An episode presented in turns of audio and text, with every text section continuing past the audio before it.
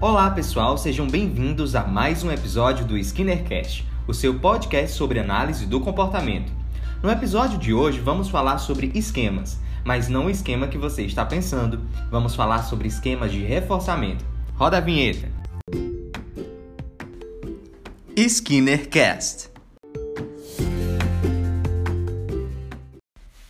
Então, gente, nossa convidada de hoje é a psicóloga Gisele Lima. Ela é especialista em clínica analítico comportamental e graduada pelo Centro Universitário Santo Agostinho. Seja bem-vinda, Gisele.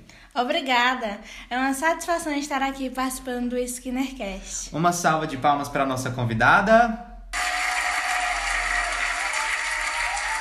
Isso aí. Então, Gisele, para começar, queremos saber o que são os esquemas de reforçamento.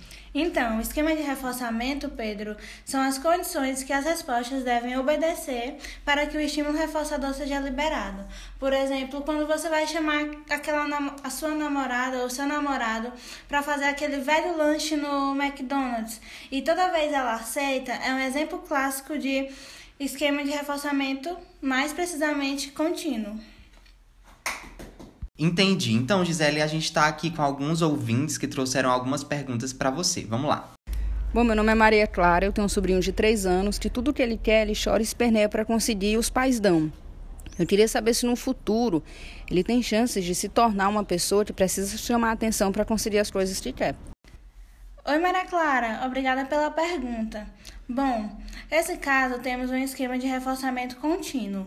E para esse comportamento não continuar a ocorrer, seria interessante que você procure o psicólogo para trabalhar com a extinção desse comportamento e no decorrer da terapia, a, o profissional vai acabar descobrindo seus antecedentes e as consequências.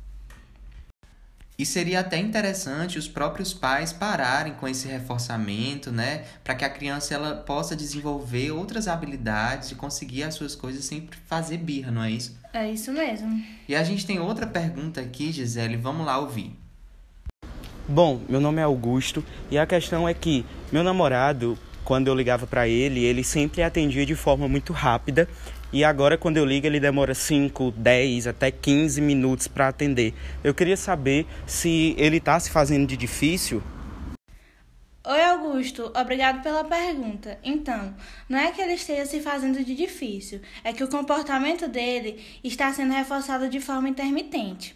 Para ser mais preciso, trata-se de esquema de reforçamento intermitente por intervalo variável. Eu sugiro que vocês busquem um diálogo, até mesmo combinar horários para as ligações, que seja um tempo assim favorável para os dois. Caso complicado, viu, esse do Augusto, mas eu espero que vocês se resolvam. E, gente, dica de ouro: sempre procurem a terapia, que com certeza vai ajudar é vocês. Importante, viu? Muito importante. Pois é, Gisele, muito obrigado pela sua presença. Nós estamos aqui encerrando mais um episódio do nosso SkinnerCast e a gente espera se encontrar numa próxima vez.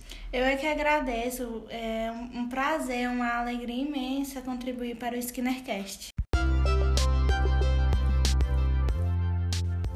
Fica por aqui o primeiro episódio do SkinnerCast, com a apresentação de Pedro e produção de Emanuela, Osíris, Francisco Augusto, Clara e Gisele. Até a próxima, pessoal!